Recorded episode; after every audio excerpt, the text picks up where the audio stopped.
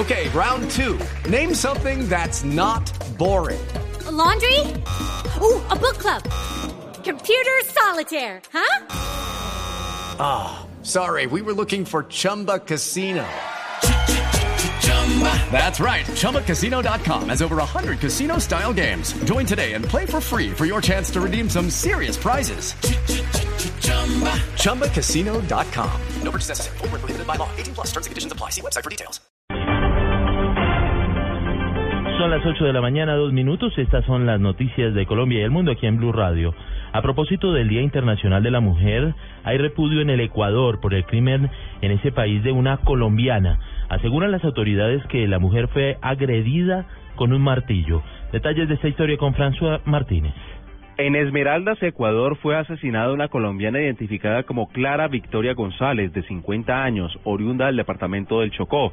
De acuerdo con las informaciones entregadas por las autoridades de ese país, un hombre ingresó a la vivienda de esta mujer en Las Palmas y la atacó con un martillo. La hermana de la víctima, Mariela González, pidió a la Cancillería mediar y exigir a las autoridades del Ecuador justicia. La asesinan en un momento de, que ella se encuentra dormida, donde ella realmente no se pudo defender todos los martillazos que recibió en la cabeza, eso le causa la muerte. La sevicia utilizada por los asesinos, la forma tan brutal en que fue asesinada, por Dios, no en la forma de, de matar a una persona. La víctima dejó seis hijos.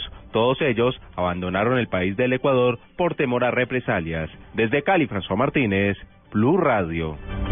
Trágica noticia de una colombiana en el vecino país. Entre tanto, vamos a La Habana, Cuba, porque hoy se cierra el ciclo 33 de las conversaciones entre el gobierno nacional y las FARC para lograr un acuerdo de paz. Allí se encuentra nuestro enviado especial Juan Carlos Mateus con los detalles de lo que será este cierre de un nuevo ciclo.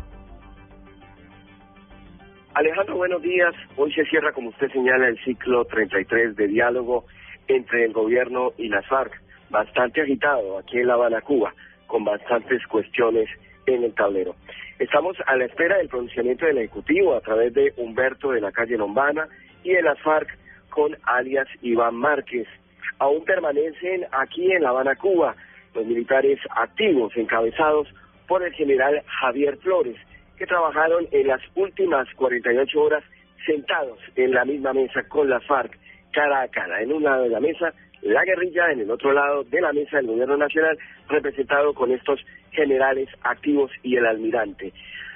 Todos hablando sobre el tema del cese bilateral del fuego, buscando salidas, aunque aún, obviamente, dentro de todas las eh, explicaciones que van a entregar, no se ha conseguido un pronunciamiento definitivo. Sin embargo, será hacia el mediodía, estamos entre 11 y 1 de la mañana, hora de Colombia y hora aquí de la isla en el Caribe, para que las eh, FARC y el gobierno nacional se pronuncien en el final de este ciclo 33 de diálogo con las conclusiones que saldrán de estas conversaciones que se han adelantado por más de una semana y media. Es información que les puedo entregar por el momento desde La Habana, Cuba, con Juan Carlos Mateus en Blue Radio. Gracias a nuestro enviado especial allí en La Habana, Cuba. Los diálogos de paz estaremos muy atentos de lo que será el desarrollo de este finalizar, de este fin del ciclo número 33. Entre tanto, en las últimas horas fueron condenadas cuatro personas que se dedicaban al microtráfico en el departamento de Cundinamarca. El reporte lo tiene Diego Monroy.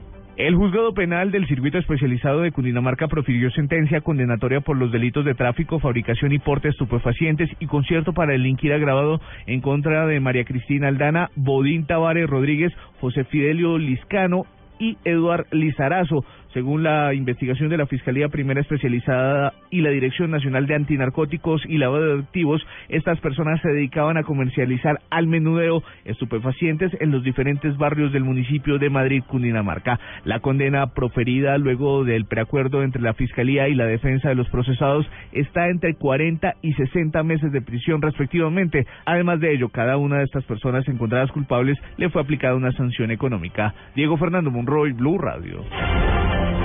Y mucha atención, los organismos de socorro de Aguachica Cesar tratan de controlar un fuerte incendio forestal que hasta el momento ha destruido por lo menos 50 hectáreas de vegetación en varias fincas de esta región allí del Cesar. Información con Diego Velosa. Desde hace 16 horas el cuerpo de bomberos de Aguachica lucha contra las llamas en el sector de la vía al corregimiento de Puerto Mosquito, donde en varias haciendas se presenta un incendio forestal. En la zona más de 50 hectáreas de bosque y pasto se han quemado, varios animales de corral muertos y las viviendas aledañas se encuentran en peligro. César Toro, del cuerpo de bomberos de Aguachica. Bueno, la situación es la debido a las altas temperaturas que se han generado pues en los últimos tres días, pues se han presentado incendios forestales en diferentes partes del sitio del Cesar, entre ellos en Pelaya, en un sector vía a Mosquito. Según los organismos de socorro en el sur del Cesar han sido atendidas cinco emergencias por incendios forestales en los últimos cuatro días y que fueron atribuidas a manos criminales. En el sur del Cesar, Diego Velosa, Blue Radio.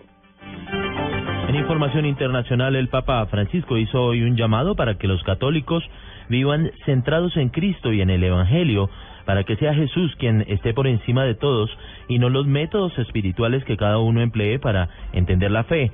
Aseguró el pontífice que el centro es uno solo, Jesucristo. Cuando pongo al centro en mi método espiritual, mi camino espiritual, mi manera de ponerlo en práctica, me salgo del camino, dijo, aseguró el pontífice en el día de hoy. Noticias contra reloj en Blue Radio. 8 de la mañana, 7 minutos, noticia en desarrollo. El ministro español de Asuntos Exteriores y Cooperación, José Manuel García Margallo, defendió hoy que la Unión Europea extienda las sanciones en vigor contra Rusia mientras no se produzcan mejoras en la situación en el este de Ucrania como consecuencia de la aplicación de los acuerdos de Minsk. La cifra, más de 60.000 birmanos han cruzado a China como refugiados desde el estallido del conflicto en el norte del país entre el ejército y la guerrilla de la minoría Kokang. Quedamos atentos a las reacciones y protestas que se puedan generar entre la comunidad de Madison en el estado de Wisconsin, en Estados Unidos, tras la muerte de un joven negro de 19 años de edad a manos de un policía de esta localidad. Recordemos que en un hecho de similares condiciones ocurrido en Ferguson, en el estado de Missouri, se generó el año pasado o se generaron fuertes enfrentamientos entre los protestantes y las autoridades.